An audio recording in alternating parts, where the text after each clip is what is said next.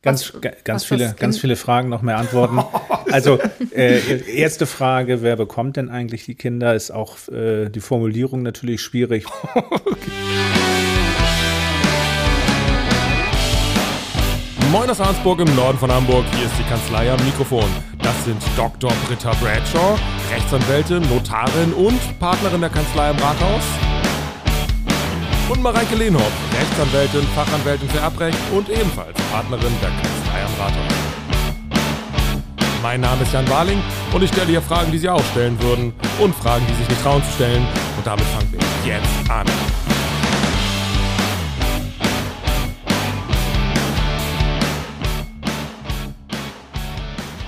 Und wir fangen an, einmal durchzuzählen, wer da ist und stellen fest, jemand fehlt. Mareike fehlt aus vielleicht dem besten Abwesenheitsgrund, den es so gibt, würde ich mal sagen. Mhm. Äh, ja, in der Tat. Denn Nachwuchs ist äh, im Hause Lehmann angekündigt. Lehmann vor allen Dingen. Äh, Le Lehnhoff. Lass das bitte drin, schneid das nicht raus. Oh Gott, jetzt kriege ich richtig Schelte von der, von der Ferne. Die Familie Lehnhoff äh, wird dann vierköpfig, nicht? Hm. Endlich. Ziemlich, ja. ziemlich, ziemlich coole Sache. So, aber wir haben, äh, sind trotzdem zu dritt und haben nämlich den Stefan hier. Hallo. Das erste Mal, das ist super klasse, als ja Experte, Fachanwalt im Familienrecht. Und darum soll es heute auch gehen. Und das ist jetzt eine doofe Überleitung, aber gar nicht so sehr um diesen schönen Fall Familienzuwachs, sondern was ist eigentlich, wenn sich so eine wundervolle, traumhafte Familie vielleicht doch irgendwie entzweit? Weil sich die beiden Partner entzweien. Darüber wollen wir heute einmal sprechen. Und meine erste Frage ist, ja, wer bekommt denn die Kinder? Das ist natürlich jetzt eine sehr generelle Frage, aber vielleicht kriegen wir es ja so irgendwie sortiert, dass ihr einmal darstellt, wenn ich verheiratet bin, und ich mich trenne, was passiert und wenn ich unverheiratet bin, was passiert eigentlich, wenn ich mich trenne? Gibt es bei dir überhaupt einen Unterschied? Ganz, was, ganz was viele, ganz viele Fragen, noch mehr Antworten. also äh, erste Frage: Wer bekommt denn eigentlich die Kinder? Ist auch äh, die Formulierung natürlich schwierig, weil das ist, das ist ja kein Auto oder so, was man zuweist, sondern mhm. ähm, also die Frage ist eher so: Wo bleiben die Kinder, wenn sich die Eltern trennen? Weil wenn sich die Eltern trennen, ist es ja sozusagen einer Trennung immanent, dass die äh, Eltern nicht zusammen wohnen bleiben. Auch diese Fälle gibt mhm. es mitunter. Sie gibt es auch gar nicht so selten für einen Übergangszeitraum, weil natürlich, wenn man sich trennt, nicht so gleich eine alternative Bleibe für den einen oder anderen vorhanden ist, sondern man erstmal einen Zeitraum weiter zusammen wohnen bleibt. Und dann stellt sich tatsächlich die Frage, wo bleiben denn die Kinder oder das Kind? Hier ist es so, dass grundsätzlich natürlich die Eltern in ihrer Eigenschaft als Eltern berufen sind, diese Frage zu klären. Da hat auch niemand grundsätzlich erstmal hineinzureden, sondern das müssen die Eltern entscheiden. Wir befassen uns ja häufig mit der Frage, wenn sich die Eltern eben nicht entscheiden können. ja. Also wenn der Fall, dass keiner die Kinder haben will, der ist eher selten. Aber es ist schon häufig die, ähm, die Frage, wo bleiben denn die Kinder? Es ist häufig ein Selbstverständnis dabei, dass ähm, viele berufstätige Männer grundsätzlich davon ausgehen, dass die Kinder dann bei der Frau bleiben mhm. und auch viele Frauen grundsätzlich davon ausgehen, dass sie selbstverständlich die Kinder auch über den Zeitraum der Trennung äh, in der Obhut weiterhaben. Und dann stellt man fest, dass der andere Elternteil das vielleicht ganz anders sieht. Hast du eigentlich, ich muss gleich mal was fragen, ähm, kommt es bei dir auch vor oder häufig vor, dass ähm, das andersrum ist? Also dass die Männer sagen, ich möchte aber, dass die Kinder bei mir leben? Das ist tatsächlich nicht so häufig aktuell, immer noch nicht der Fall. Aber was sehr, sehr häufig angefragt wird oder die Überlegung besteht, dass man sich die Betreuung paritätisch teilt. Mhm. Das ist auch ein Modell, da können wir dann gleich zukommen äh, im Einzelnen, was, was früher ganz selten praktiziert worden ist und mittlerweile nicht die Regel ist, äh, aber sehr, sehr häufig praktiziert wird. Das heißt, durch die, auch die Änderung der Arbeitszeiten oder der ganzen Arbeitswelt, auch schon vor Corona, aber durch Corona insbesondere, ist natürlich auch ähm, das Homeoffice äh, viel populärer geworden, als es früher war. Und das ermöglicht natürlich auch Vollzeitberufstätigen mehr Betreuungsanteile zu übernehmen, als mhm. das früher der Fall war, als man den klassischen 9-to-5-Job im Büro hatte. Ähm, das wird tatsächlich immer mehr zum Thema. und erleichtert im Übrigen auch vielen Eltern die, den Übergang. Viele kommen schon mit der Überlegung, dass sie sich die Betreuung teilen möchten, einfach auch, weil auch wiederum anders als äh, früher viele Mütter auch berufstätig sind und auch engagiert berufstätig sind und auch Interesse daran haben, unbeschadet der Trennung diese Berufstätigkeit noch auszuweiten. Und das geht natürlich nur, wenn die Betreuung sichergestellt ist. Und viele Eltern scheuen sich auch trotz des äh, umfassenden Fremdbetreuungsangebots in Kitas oder im Hort die Kinder dann wirklich von morgens 7.30 Uhr bis 17 oder 18 Uhr dort betreuen zu lassen. Das kann man auch verstehen. Aber die Betreuung muss natürlich trotzdem sichergestellt werden. Das heißt, das Sorgerecht, was in der Ehe, in der funktionierenden Ehe bei beiden gemeinsam liegt. Aber warte mal, das hat mit der Ehe nichts zu tun, das Sorgerecht. Das Sorgerecht hat die, korrigiere mich Stefan, wenn das falsch ist, das Sorgerecht hat, hat die leibliche Mutter ne, von Geburt an irgendwie, also die das Kind zur Welt bringt, irgendwie klar. Und der Vater hat das Sorgerecht, wenn er rechtlich der Vater ist. Was dann der Fall ist, wenn, er, wenn sie entweder verheiratet sind Boah, jetzt kommt ein Strudel. Oder das, wenn, er eine, gefragt, wenn er eine Vaterschaftsanerkennung mit Sorgeerklärung abgegeben hat, oder? Also wenn, wenn er die abgegeben hat, ist doch egal, ob sie verheiratet sind oder nicht. Genau. Also äh, automatisch, auto, automatisch hat, ähm, hat nach der Geburt des Kindes die, wenn die Eltern nicht miteinander verheiratet sind, die Mutter das Sorgerecht. Wenn sie verheiratet sind, haben sie beide das Sorgerecht. Wenn sie jetzt nicht verheiratet sind und die Mutter hat das Sorgerecht und der Vater, der eilt dann frohgemut ins Krankenhaus und hält den Sprössling in, im Arm und freut sich und sagt dann, ja, wie ist denn das jetzt eigentlich mit meinem Sorgerecht? Da muss er erstmal warten, bis alle wieder fit und auf den Beinen sind und dann müssen die beiden zum zuständigen äh, Standesamt gehen und dort eine Sorgerechtserklärung, eine gemeinsame mhm. abgeben. Das Oder beim Notar. Oder beim Notar. Mhm. Das, wird dann, das wird dann häufig verbunden auch gleich mit der, mit der Vaterschaftsanerkennung. Denn solange die Eltern nicht verheiratet sind, gilt ja der, äh, oder andersrum, also wenn sie verheiratet sind, gilt ja der Ehemann als übrigens Vater. total absurd ist, weil das hatte ich jetzt ähm, tatsächlich ein paar Mal bei Mandanten und auch aber tatsächlich im Freundeskreis, dass wenn ähm, die quasi getrennt sind, die Eltern, und schon länger nicht mehr zusammenleben, aber immer noch verheiratet sind und die Frau dann von ihrem neuen Partner schwanger wird und das Kind zur Welt kommt, dann ist rechtlich der verheiratete Mann der Vater. Finde ich total absurd und hinterwäldlerisch eigentlich. Oh, okay. Mhm. Ist, ist tatsächlich so. äh, und auch, äh, ja, auch die, auch die Bewertung, die teile ich auch. Das ist ein bisschen noch aus den 50er Jahren wahrscheinlich übrig geblieben, als es. Kinder entstehen nur in Ehen. Ja, genau. Ja. Aus, ausschließlich und, und alles andere, da wird nicht drüber geredet.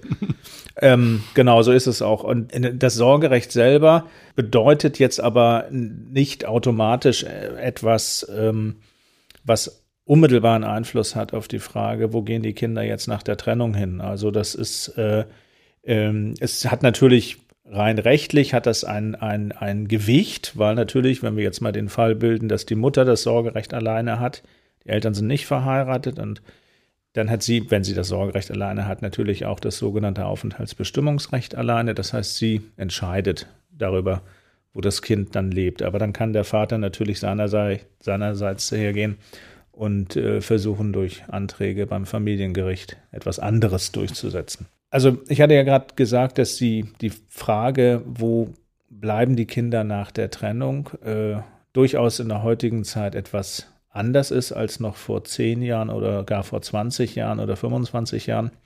Früher war es im Übrigen auch für den Fall der Trennung und der Ehescheidung immer so, dass die Mutter das alleinige Sorgerecht bekam. Man musste früher, als ich angefangen habe als Familienrechtler, musste zwingend die Frage mit entschieden, wer übt die elterliche Sorge aus nach der Scheidung. Und das war dann, wenn die Mutter gesagt, äh, den Finger gehoben hat, dann war das auch so. Und das hat sich dann auch geändert. Heutzutage ist das gemeinsame Sorgerecht das Leitbild. Und egal, wie zerstritten auch manche Eltern sind wegen der Trennung und infolge der Trennung und Ehescheidung, hält man grundsätzlich am gemeinsamen Sorgerecht fest. Das heißt, das heißt die Frau konnte das früher entscheiden?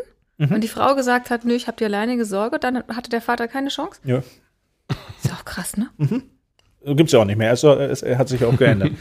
ähm, aber wo, wo das Kind ist, also dieses, du hast es schon gesagt, Aufenthaltsbestimmungsrecht. Recht. langes Wort. Ähm, das ist schon so ein zentrales Element. Und dass man erstmal sich darüber genau. natürlich verständigen muss, wo ist denn ja, das ist der das Bengel? Auch, genau. so. das und, und da gibt es verschiedene Modelle, glaube ich. Das klang schon so ein bisschen an, oder? Ähm, genau, also äh, letztlich ist die, die Frage, wie betreuen wir unser Kind, wo lebt unser Kind nach der Trennung, Sache der Eltern. Das müssen die Eltern äh, im Rahmen ihrer gemeinsamen elterlichen Sorge, ich stell, unterstellen mal, sie haben sie, äh, natürlich entscheiden. Wenn sie nicht die gemeinsame Sorge haben, dann entscheidet diese Frage der Elternteil, der die Sorge hat. Ähm, der kann sich zwar dann anhören, was der andere sagt, aber kann es dann auch dankend zur Kenntnis nehmen und trotzdem machen, was er will. Mhm. Was der andere ist nicht rechtlos nochmal. Ne? Der kann dann, wenn er anderer Auffassung ist, dann kann er natürlich entsprechende Anträge beim Familiengericht einreichen. Ähm, wenn sich die Eltern nicht darüber einigen, die das gemeinsame Sorgerecht ausüben, wo dann ihre Kinder künftig leben sollen, dann ist natürlich auch die große Frage, was nu? Machen wir denn jetzt? Mutter sagt, Kinder bleiben bei mir, Vater sagt, nö, ich habe jetzt Homeoffice, die Kinder kommen zu mir. Mhm. Dann ist natürlich in, in diesen Fällen äh, guter Rat teuer. Äh, und was machen die Leute? Die gehen dann wahrscheinlich zum, zum Fachanwalt und lassen sich beraten und sagen, wir haben jetzt hier einen Dissens, den müssen wir ja irgendwie lösen.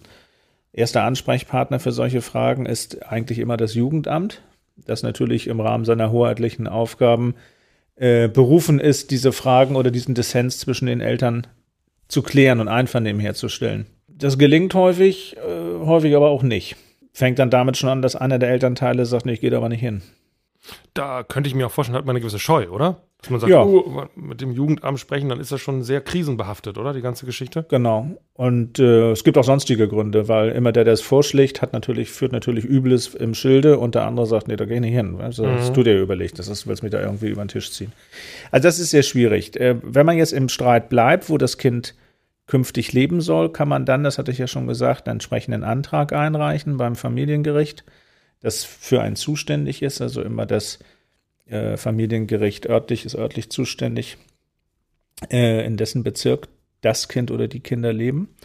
Und man kann dort sagen, ich beantrage das Aufenthaltsbestimmungsrecht. Dann beschränkt man sozusagen diesen Antrag auf die Klärung der Frage, wo soll das Kind leben. Mhm. Kann natürlich auch sagen, ich beantrage die alleinige elterliche Sorge. Dann will man das ganze Paket, denn das Sorgerecht umfasst ja nicht nur das Aufenthaltsbestimmungsrecht, sondern auch die Personensorge, die Vermögenssorge und weiteres. Und wenn man sagt, es geht uns aber tatsächlich nur um die Klärung der Frage, wo soll das Kind oder wo sollen die Kinder später leben, dann äh, kann man die Entscheidungskraft des Gerichtes auch auf die Klärung dieser Frage beschränken.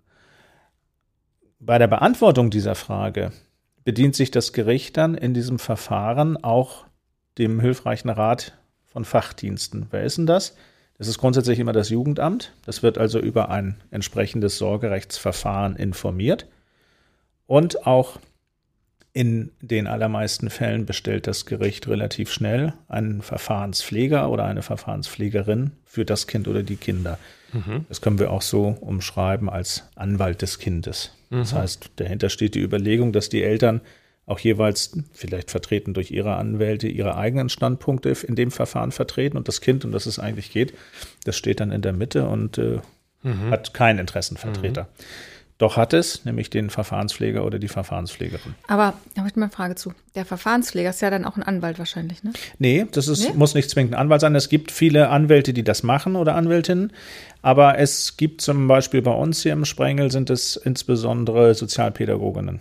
Okay, weil die müssen sich ja dann schon reinversetzen außerhalb des rechtlichen Standpunkts, was für das Kind besser ist, oder nicht? Genau. Und das ist auch ganz praktisch so, dass immer dann, wenn ein Verfahrenspfleger bestellt wird, das erfolgt auch durch familiengerichtlichen Beschluss, die Bestellung eines Verfahrenspflegers oder eine Verfahrenspflegerin. Und die nehmen dann dankend den Auftrag an und gucken sich dann erstmal die Verhältnisse an.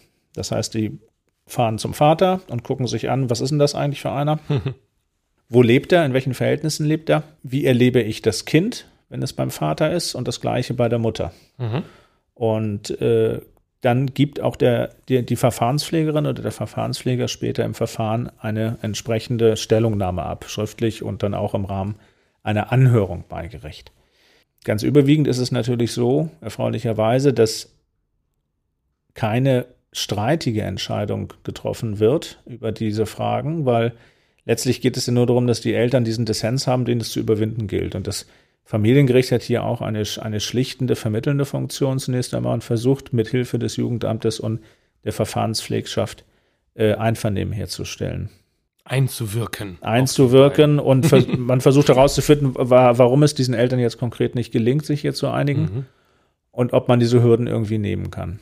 Wird auch das Kind befragt in diesem Verfahren? Das Kind wird dann befragt, wenn es ein gewisses Alter erreicht hat. Also wenn, wenn praktisch der eigenen Meinung ein gewisser Wert auch zukommt. Das ist naturgemäß immer so, je älter das Kind wird, umso wichtiger wird es, was es will. Mhm. Und zwangsverpflichten kann man Kinder, die eine manifeste Meinung haben, auch nicht mehr. Also wenn ein Zwölfjähriger mhm. sagt, ich will aber nicht zu Papa, ich will bei Mama bleiben, dann wird ein Gericht das wohl kaum anordnen, es sei denn, das Kindeswohl ist bei, mhm. Mama, bei Mama bedroht. Ähm, eine Anhörung der Kinder ist, wenn sie ihre Meinung äußern können oder wenn sie die Sache verstehen, um die es geht, immer dann, wenn sich die Eltern eben nicht einigen. Also wenn ein Amtsgericht, das ist in der ersten Instanz immer das Gericht der, der Wahl ist, wenn ein Amtsgericht, was ich auch schon ein paar Mal gehabt habe, äh, eine, ein, eine Entscheidung, äh, einen Beschluss verkündet in einer Sache, die Eltern haben sich nicht einigen können, das Gericht muss streitig entscheiden und dieser Beschluss wird verkündet, ohne dass die Kinder angehört worden sind, dann ist das ein Grund, der zur Aufhebung führt. Also wenn der, mhm. äh, wenn der äh, schlechter gestellte Elternteil dann in die Beschwerde geht, dann wird das äh, Oberlandesgericht den Beschluss aufheben und die Sache zurückverweisen, wegen eines erheblichen Verfahrensmangels. Mhm. Die Kinder müssen dann angehört werden.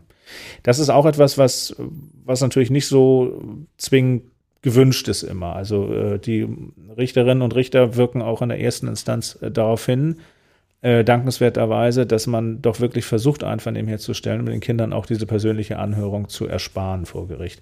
Das ist jetzt nicht schlimm und es tut auch nicht weh, aber es ist nun nichts, was jetzt irgendwie äh, nee, ist total doof für die Kinder. Wünschenswert wäre, nee. genau.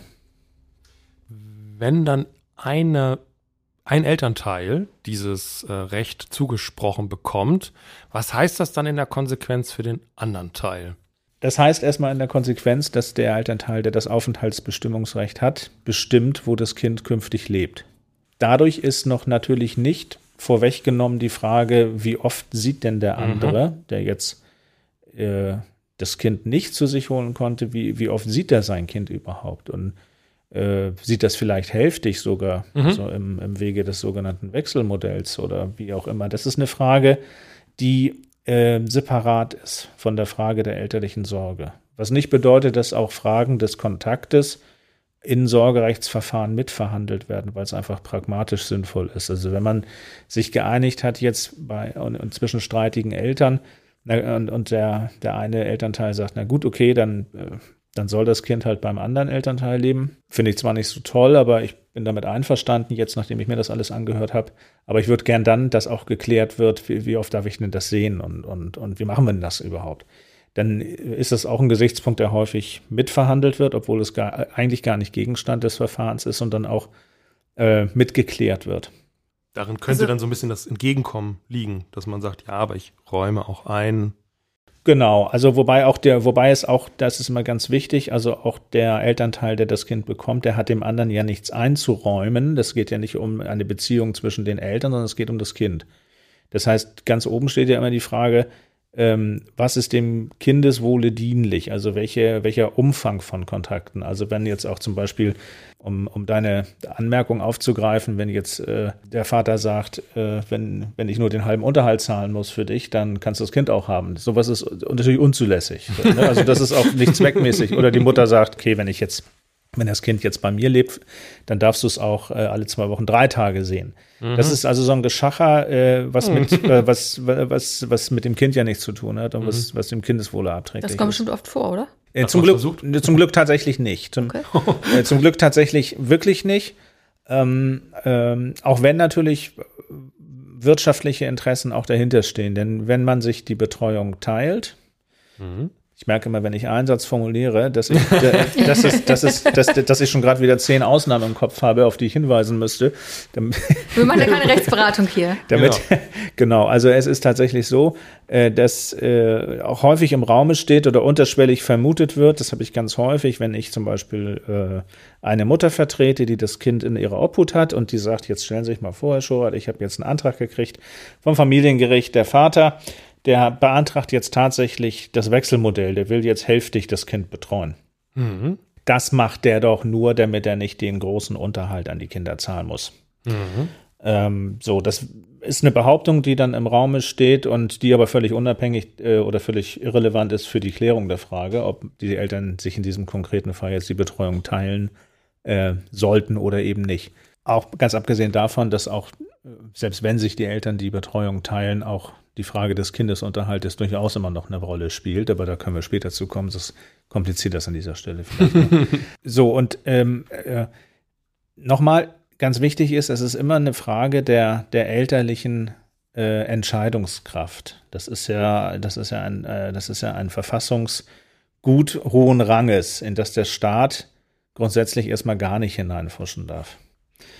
Der Staat, das ist jetzt vielleicht auch eine ergänzende Frage, die ganz interessant ist, wann darf denn der Staat eigentlich was machen mit dem Sorgerecht? Also nehmen wir mal den Fall, die Eltern üben das Sorgerecht gemeinsam aus und die Kinder leben bei der Mutter. Der Vater denkt überhaupt nicht dran, einen Sorgerechtsantrag zu stellen. Der ist zufrieden, ist alles gut so. Dann gibt es ja trotzdem auch manchmal Fälle, wo das Gericht von Amts wegen tätig wird und einen Antrag auf Entzug der elterlichen Sorge mhm. verhandelt. Wenn von Amts wegen beantragt wird, dem Elternteil oder beiden Elternteilen die elterliche Sorge zu entziehen. Das darf der Staat immer nur dann, wenn eine Gefahr für das Kindeswohle akut besteht. Das heißt, die Eingriffsschwelle für den Staat ist denkbar hoch. Ist es aber denkbar und solche Verfahren gibt es in der Praxis auch.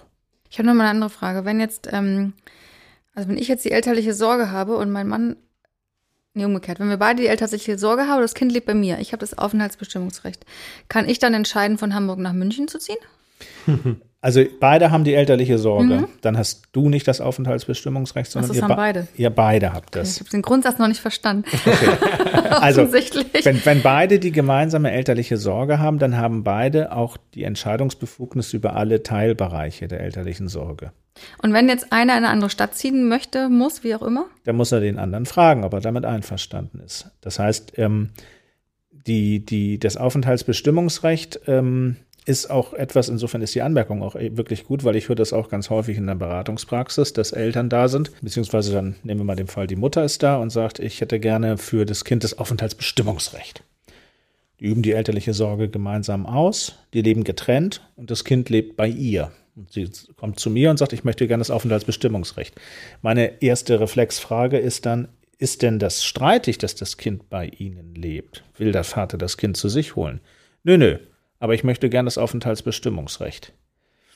Dann sage ich dieser Frau, das wird nichts werden, weil es besteht kein Rechtsschutzbedürfnis für die Klärung dieser Frage, weil der Aufenthalt des Kindes, der ist ja nicht streitig. Das Kind hm. lebt ja bei Ihnen. Aber ist das dann so ein Fall, wo jemand schon daran denkt, vielleicht umzuziehen? und sich da absichern will, da nicht in Schwierigkeiten mitzukommen. Der wird aber das Aufenthaltsbestimmungsrecht nicht bekommen für dieses Kind, weil sozusagen so eine Vorratsentscheidung des Familiengerichts für etwaige Fälle in der Zukunft, die gibt's nicht. Wenn der betreffende Elternteil dann von, von äh, Ahrensburg nach München ziehen will, dann hat er das natürlich tunlichst mit dem anderen Elternteil zu kommunizieren und zu besprechen. Denn die üben ja die elterliche Sorge gemeinsam aus. Und dann kann natürlich der Vater sagen, ja, das ist ja eine tolle Idee, finde ich aber jetzt nicht so dufte, weil das beschneidet mich ja in meinen Umgangskontakten zu unserem Kind, weil ich habe das Kind jetzt alle zwei Wochen übers Wochenende und auch in der Woche noch ein, zweimal. Äh, und das kann ich vergessen, wenn ihr in München lebt. So, und dann muss natürlich darüber eine Einigung erzielt werden, was man damit macht. In der Praxis ist es so, dass, eine, wenn für den Umzug Gründe gibt, und die gibt es ja immer, sonst wäre ja nicht die Überlegung im Raum, dass der Umzug dann auch vonstatten geht. Wenn das jetzt, unterstellen wir mal, für das Kind und das Kindeswohl keine Gefährdungslage äh, bedeutet, dann wird dagegen auch nichts einzuwenden sein und man wird sich dann mit der Frage befassen, wie klären wir das dann mit dem Umgang künftig. Das kann ja nicht mehr, also die Besuchskontakte des Vaters, das kann ja nicht mehr so laufen wie bisher. Es muss ja dann auf andere Beine gestellt werden. Und das ist natürlich auch eine wirtschaftliche Frage häufig. Und derjenige, der dann diesen Umzugswunsch hat und den auch vollzieht, der hat sich in der Regel dann auch in irgendeiner Form an den Kosten des Umganges des anderen zu beteiligen. Mhm. Mhm. Okay. Darf ich eigentlich mit meinem Kind außerhalb, äh, also darf ich in Urlaub fliegen? Man darf alles, was man will, wenn der, wenn der andere, wenn der andere damit einverstanden ist. Und wenn der andere nicht damit einverstanden ist, dann gibt es natürlich immer die Variante, wir nehmen jetzt mal die normative Kraft des Faktischen. also auf einmal ist man halt weg und kommt wieder. Das darf man natürlich nicht. Und dann sagt man hinterher du, du, du. Und dann ist auch die Frage, was passiert denn jetzt eigentlich? Ja, gar nichts, weil äh, man ist ja geflogen. Also man kann ja nicht mehr dran gehindert werden. Mhm. Üblicherweise ist es so, dass solche, solche Probleme sich natürlich nicht auftun, wenn wir darüber reden, dass man nach Frankreich fährt oder nach Dänemark oder Schweden oder oh, ja nach Italien. Aber wenn jetzt sozusagen jemand sagt, ich mache jetzt einen Abenteuerurlaub im Jemen, dann wird es schon problematisch. ne? Also, und äh, da ist natürlich, da sind wir wieder bei der Ausgangsfrage, ist natürlich auch das Kindeswohl wieder betroffen. Nicht? Das ist natürlich die Frage, was heißt denn das und ist das vernünftig? Ähm, oder nicht. Und äh, wenn, der, wenn der Vater sagt, ich will das nicht, dann kann er sozusagen eine, ein, auch wieder das Familiengericht anrufen äh, und kann diese Frage, diese konkrete Frage dort zur Entscheidung stellen. Es gibt eine Vorschrift im BGB, wonach man auch Einzelfragen im Rahmen der Ausübung der gemeinsamen elterlichen Sorge zur Entscheidung stellen kann. Also es geht, muss nicht immer ums große Ganze gehen, und es muss auch nicht um Teilbereiche der elterlichen Sorge gehen. Man muss dann nicht gleich das Aufenthaltsbestimmungsrecht ähm, klären lassen, sondern man kann die konkrete Frage, über die die Eltern keine Einigkeit erzielen, zur Entscheidung beim Amtsgericht anbringen. Jemen ja oder nein? Jemen ja oder nein. Wir hatten das mal, dass mein Mann mit den Kindern in Urlaub geflogen ist, außerhalb Deutschlands, und ähm, der wurde tatsächlich am Flughafen vom Sicherheitspersonal gefragt, ja. ob er mit den Kindern fliegen darf. Hm. Genau. Durfte er nicht, ne? Ja, ich hatte ja vorher ja, einen Schrieb ausgestellt. Ach, guck an. Ja, stell dir vor. Mit, mit Notarstempel? Mhm. Ohne. Oder? Hast du denn, ähm, es gibt ja jetzt auch dieses komische, was, also ich finde das seltsam, dieses Nestmodell, mhm. wo es ein gemeinsames Haus gibt und die, die Elternteile immer ein- und ausziehen und das Kind zu Hause bleibt. Ist das ähm, Hast du da viele Fälle, wo das so ist? Also ne, viele habe ich nicht, aber es gibt diese Fälle, aber die betreffen häufig nur den Übergang. Also da sind wir wieder bei dem, was ich vorhin sagte, diese, diese Unmittelbarkeit der Trennung und äh, man hat jetzt noch keine dauerhafte Bleibe und man möchte den Kindern auch sozusagen die doppelte Entwurzelung ersparen, zumindest für den, für den Augenblick, dass man nicht sagt, jetzt, ne, die kriegen jetzt mit, Mama und Papa sind jetzt nicht mehr so, wie sie mal waren. Und jetzt das Haus ist dann auch noch weg und auf einmal ist alles komisch. Und deswegen entscheiden sich viele dann für dieses Nestmodell, ähm, was aber in der Praxis auch sehr mühsam und äh, schwierig ist. Mhm. Und äh, das, ist, das, kann sich ja auch jeder vorstellen. Ne? Ja, also äh, Mutter zieht dann äh, eine Woche wieder zu ihren Eltern und in der Zeit zieht dann Papa ein und der zieht danach wieder zu seinen Eltern, wenn es sie noch gibt und ansonsten zum Kumpel oder so. Das ist nichts für die Dauer. Mhm. Und ich bräuchte auf Dauer dann ja auch drei Wohnungen. Ne? Ja, genau, weil wenn, wenn ja. man das, wenn man das richtig lebt, dann da, ja. daran scheitert es dann spätestens. weil das kann natürlich keiner finanzieren in der heutigen Zeit, ne? Und das, das Kinder, Kindesheim wird so ein bisschen zum Hotel, ne? Würde ich mir vorstellen. Ja, ja. Ja, ist auch, ist auch schwierig. So man, ist lebt, ja, man, ja, ne? man, ist immer nur so temporär da, also ja, man ist halt Gast. Immer mit dem Koffer unterwegs. Nein, das ist auch so, das ist nichts, was von, was von Dauer angelegt ist. Wo wir bei diesem Modell sind, ich habe noch irgendwie Residenzmodell irgendwo mal aufgeschnappt. Äh, was hat es damit auf sich? Das Residenzmodell ist eigentlich das übliche. Das heißt, das Kind lebt bei einem Elternteil und der andere hat ah, Kontakt. Okay. okay. Das ist also sozusagen die, der, der ständige Aufenthalt des Kindes ist einem Elternteil zugeordnet. Und das Wechselmodell, was du schon angesprochen hast, ist quasi. Kind hat zwei Kinderzimmer, wechselt lebt bei Mama und bei Papa. Also und, und die wechseln. Zwei Residenzen. genau. Und die Kinder wechseln dann in einem festzulegenden oder zu vereinbarenden Turnus. Okay. Da müssen wir, glaube ich, noch über das Geld sprechen. Mhm. Noch zumindest kurz in Grundzügen. Ähm, wenn jetzt, ich versuche mal einen einfachen, hoffentlich einfachen Fall zu bilden, dass tatsächlich so ist, das Kind lebt bei einem Elternteil wirklich die ganze Zeit, dann wird man doch davon ausgehen, dass sich irgendwie der andere Elternteil, der jetzt mit diesen ganzen Kosten, die da entstehen, am Kühlschrank bedienen und neue Turnschuhe. Hm, sind sehr teuer. Man, so, das kann ich aus dass Erfahrung sich der, sagen. Dass sich der andere Elternteil daran dann finanziell beteiligen muss. Genau. Richtig? Also, die, also wenn wir jetzt mal beim Kind bleiben, dann hat das Kind natürlich einen bestimmten Bedarf. Wenn die Eltern miteinander in Partnerschaft vereint sind, dann ist es ja völlig klar, wird dieser Bedarf gedeckt. Das heißt also, der Kühlschrank ist dann voll, bestenfalls. Mhm. Das Kind hat auch immer was anzuziehen und auch die sonstigen Dinge, die das Kind braucht, werden halt irgendwie zwischen den Eltern aufteilend angeschafft. Und wenn sie sich trennen, die Eltern, dann lebt das Kind, wenn wir jetzt mal beim Residenzmodell bleiben, lebt das Kind bei einem Elternteil. Mhm. Das heißt, da ist nach wie vor der Kühlschrank voll mhm. und der Kleiderschrank auch und die Spielsachen sind alle da und der andere Elternteil wohnt woanders. Der sieht sein Kind zwar dann zu den vereinbarten Zeiten, aber ansonsten findet er oder sie am Alltag nicht so statt wie der andere. Und da hat nun der Gesetzgeber sich gedacht, da müssen wir irgendwas machen. Das geht ja dann so nicht. Und dann ist es, ist es tatsächlich so, dass derjenige Elternteil, in dessen Obhut das Kind nicht lebt, ähm, einen Geldbetrag zahlt im Monat. Äh, und die Höhe des Geldbetrages, die richtet sich immer nach dem Alter des Kindes und nach dem Einkommen desjenigen Elternteils, der das dann bezahlen soll. Das heißt also, der Elternteil, äh, bei dem das Kind lebt, der erhält von dem anderen Elternteil monatlich immer im Voraus einen bestimmten Geldbetrag. Der Elternteil, bei dem das Kind lebt, der erhält auch das staatliche Kindergeld für das Kind. Mhm. Nun ist es aber so, dass dieses staatliche Kindergeld seinem Charakter nach eine Erziehungsentlastung für beide Eltern ist. Immer, immer wenn sie ihren Unterhaltspflichten nachkommen. Jetzt äh, unterstellen wir mal, der, Gut, der, der, der Vater ist gutwillig und zahlt auch, dann hat er auch ein Anrecht auf das halbe Kindergeld. Und bei der Höhe des Kindesunterhaltes, hatte ich ja eben gesagt, richtet sich das nach dem Alter des Kindes und nach den Einkommensverhältnissen des Vaters. Und dafür benutzen wir Juristen in der Rechtsanwendung die sogenannte Düsseldorfer Tabelle. Hat vielleicht mhm. auch schon mal jeder gehört. Das ist also eine Tabelle, die ist originär mal von dem Familiensenaten des Oberlandesgerichts in Düsseldorf mhm. äh, kreiert worden und heißt deshalb auch so. Ähm, und äh, dort stehen in einer tabellarischen Form ganz viele Zahlen das sind die jeweiligen Bedarfssätze, die monatlich sich ergeben anhand des Alters und der äh, Einkommensverhältnisse des zahlpflichtigen Vaters oder der Mutter. Und ähm, diese Tabelle wird jährlich angepasst, also jedes Jahr im Januar aufs Neue kriegen wir eine neue Düsseldorfer Tabelle, mhm. weil da wird natürlich auch dem Umstand der Geldentwertung Rechnung getragen und der höheren Kosten und etc. pp. Und der Vater oder die Mutter, die das Kind nicht betreut, der zahlt halt diesen Geldbetrag dann monatlich an die Mutter, die ihn zur freien Verfügung hat. Die Mutter muss auch keine Rechenschaft dem Vater darüber abgeben, muss auch keine Belege sammeln, was sie von diesem Geld alles kauft, sondern der Vater oder die Mutter hat dem jeweils anderen Elternteil das zur Verfügung zu stellen und das wird dann verwendet. Was mache ich, wenn es nicht bezahlt wird? Ja, dann, wenn es nicht bezahlt wird, dann äh, gibt es natürlich erstmal eine Rüge.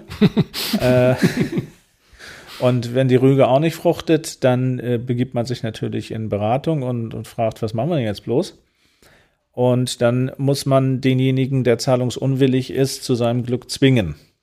Denn natürlich hat das Kind, das ist ja, kann sich nicht selber versorgen, hat also keine Erwerbseinkünfte, hat vielleicht Vermögen, über das darf es aber noch nicht verfügen, weil es noch nicht volljährig ist. Wir reden ja noch von minderjährigen Kindern. Ähm, und deswegen muss der oder diejenige, die zahlungsunwillig ist, verpflichtet werden zu zahlen. Und das macht der andere dann notfalls durch einen entsprechenden gerichtlichen Antrag. Wie lange ist denn eigentlich ein Unterhaltsanspruch? Weil wir diskutieren das zum Teil zu Hause mit unseren Kindern. Mhm. Wie lange? ja. Bei Verhandlungen über die Taschengeldhöhe, oder? So ungefähr. Wie lange kriegen die denn von uns Geld eigentlich?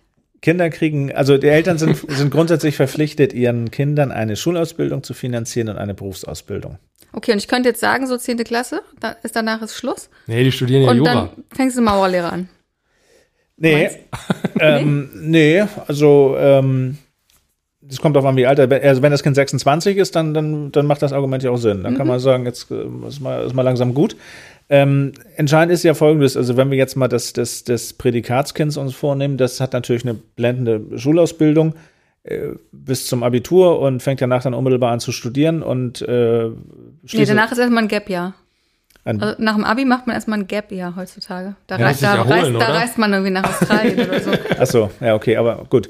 Ähm, dann, kommt's, äh, gut. dann kommt das Kind halt wieder von, äh, aus Australien und will jetzt immer noch studieren und dann äh, ist natürlich auch diese Ausbildung zu finanzieren. Und die, die, die, die, ähm, die Unterhaltsbedürftigkeit eines Kindes, die endet auch nicht mit einem bestimmten Lebensalter. Ich höre dann immer häufig, ja, aber mit 25 ist ja dann Schluss. Ich dachte mal mit 27, das ist Guck mal, jetzt hier auch wieder. Ja, das, das ich das, dachte, das steht im Gesetz.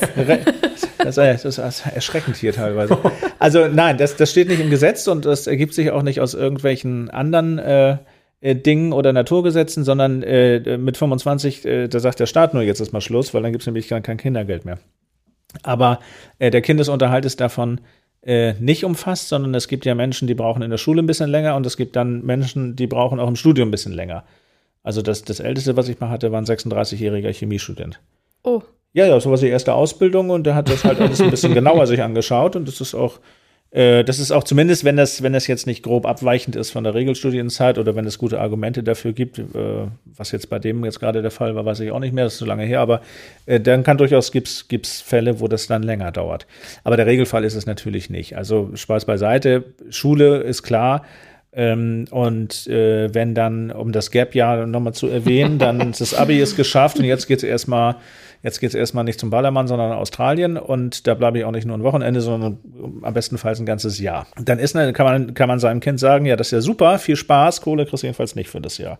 Kümmere dich mal um dich hm. selbst. Achso, das kind ist, kind ist verpflichtet, auch was zu tun. Naja, nochmal, die, die Unterhaltspflicht der Eltern besteht ja für die Schulausbildung oder für die Berufsausbildung. So. Und, wenn, und, wenn, man jetzt sich dann in Honolulu an den Strand legt, äh, hat man ja nun keine Lehrkräfte, die einem was erzählen und man lernt da jetzt auch vielleicht was fürs Leben, aber nicht für den Beruf. Deswegen besteht keine Unterhaltspflicht. Also Aha. man muss denen das nicht finanzieren.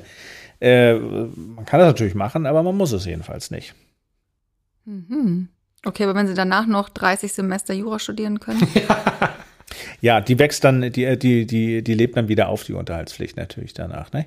Es gibt übrigens auch bei der Ausbildung, Ausbildung ist immer, ist immer, um mit Günter Grass zu sprechen, ein weites Feld ähm, weil da gibt es natürlich auch mal viel Streit, gerade wenn wir natürlich Trennungseltern haben und häufig auch leider nicht auskömmliche oder abgebrochene Kontakte zwischen Kindern und Eltern teilen, dann äh, führt auch diese Sprachlosigkeit dazu, dass viel gestritten wird, also über, über äh, Familiengerichte über die Frage, wie lange muss ich an die Unterhalt zahlen und wie, wie viel. Und jetzt macht der Bengel schon die dritte Lehre und das kann auch nicht sein. Äh, zwei hat er schon abgebrochen und diese Fragen beschäftigen uns in der Praxis auch häufig. Oder auch sehr beliebt, braucht er den normalen volljährigen Unterhalt für eine Studierende. Das sind 860 Euro im Monat. Und dazu kommt dann noch das, oder hat sie geltend gemacht, noch die Kosten einer privaten Schauspielschule. Ich glaube, es waren knapp 1700 Euro im Monat. Das heißt also, da wurde der Mandant dann auf einen nennenswerten vierstelligen Unterhaltsbetrag in Anspruch genommen. Das ist natürlich auch die Frage, ist das begründet? Aus meiner Sicht nicht, äh, weil es gibt ja keinen keinen allgemeinen Rechtsanspruch darauf, eine Privatschule zu besuchen, wenn es auch staatliche Schulen gibt. Mhm. Ähm, und deswegen ist das, sind das alles natürlich Fragen, die wie alles im Unterhaltsrecht immer der Einzelfallentscheidung vorbehalten bleibt. Es gibt immer Konstellationen, wo es solche Ansprüche gibt und viele, wo dies halt nicht gibt. Aber diesen Betrag, den du genannt hast, jetzt in diesem Beispiel, wenn jetzt dieses Kind bei einem Elternteil lebt, also mhm. wir haben dieses Residenzmodell, mhm ist das dann automatisch die Hälfte dieses Betrags, was dann der andere Elternteil bezahlt? Du meinst, wenn das Kind noch zu Hause studiert? Genau, wenn es noch zu Hause studiert. Okay, also volljähriges Kind, was noch zu Hause Genau, also die, das ja. Beispiel, was du genannt hast. Genau. Also wir sprechen im Unterhaltsrecht immer von einem Bedarf. Also, also jeder Unterhaltsbedürftige hat einen bestimmten Bedarf. Und bei, bei Kindern, bei volljährigen Kindern leitet sich der Bedarf grundsätzlich immer nach dem zusammengerechneten Einkommen der Eltern ab. Äh, und äh, wir sprachen hier über die Düsseldorfer Tabelle. Und der, dieser Bedarf ist dann der Düsseldorfer Tabelle zu entnehmen, und zwar nach dem zusammengerechneten Einkommen der Eltern. Wenn das Kind nicht mehr bei den Eltern lebt, sondern eine eigene Wohnung hat und irgendwo anders studiert, dann äh, ist es anders. Dann entnimmt man diesen Bedarf nicht mehr der Düsseldorfer Tabelle, sondern dann gibt es einen pauschalierten Betrag monatlich. Mhm. Und wie hoch der ist, das entnimmt man immer den jeweiligen unterhaltsrechtlichen Leitlinien des Oberlandesgerichts, in dessen Bezirk das Kind dann lebt. Alles fürchterlich kompliziert. In der, in der Regel sind es aktuell 860 Euro im Monat. Ah, okay. Und in diesen 860 Euro ist immer ein bestimmter Betrag für Wohnkosten enthalten. Und da kommt jetzt dann auch schon der geneigte Zuhörer zur Überlegung, ja, es macht ja auch Sinn, weil ob ich jetzt irgendwie in Ostfriesland auf dem Land wohne oder in München oder in Hamburg, ist ja schon ein Unterschied, weil äh, von den 380 Euro, die in diesem Betrag als Wohnkosten enthalten sind. In der Regel kann man in Friesland vielleicht ganz hervorragend leben und in, in Hamburg kriegt man dafür, wenn es hochkommt, eine Garage. Und deswegen ist es, äh, wenn die tatsächlichen Wohnkosten höher sind, erhöht sich auch dieser Betrag dann. Aber ich finde das erstmal witzig, dass der Bedarf des Kindes sich am Einkommen der Eltern orientiert. Das Kind leitet sein Ja, das stimmt eigentlich. eigentlich, eigentlich, ist es eigentlich ne? müsste es ja ein objektiver Bedarf ja. sein. Der Bedarf müsste eigentlich. Ja, das erzählen wir den Kindern von Boris Becker. 860 Euro im Monat, ja. Aber das Kindeswohl, das, das, Dann sagt er, das, das habe ich gestern Abend beim, das habe ich gestern beim Italiener bezahlt für das Dinner. Gut, äh, Spaß beiseite. Nee, das ist schon, weil die Kinder leiten ihre, ihre Lebensstellung von den Eltern ab. Das ist die Begründung. Ja. Ein trauriges Ende für Britta, ne? Jetzt? Ja. Ja, ja. ja. Ist auch schon ganz blass geworden. Bei 36 habe ich eine Schnappatmung bekommen. Nein, Gut. das ist Ich rate ja. ihn auf jeden Fall vom Jurastudium ab. Und das dauert lange. Das stimmt. Ja. Das stimmt. Vielen Dank, dass Sie bei uns waren. Und sollten Sie eine Frage haben, die ich Britta und Mareike doch nicht gestellt habe, schreiben Sie mir an fragen.kanzleiamikrofon.de. Um keine Folge zu verpassen, abonnieren Sie unseren Podcast. Bis zum nächsten Mal. Tschüss und bleiben Sie neugierig.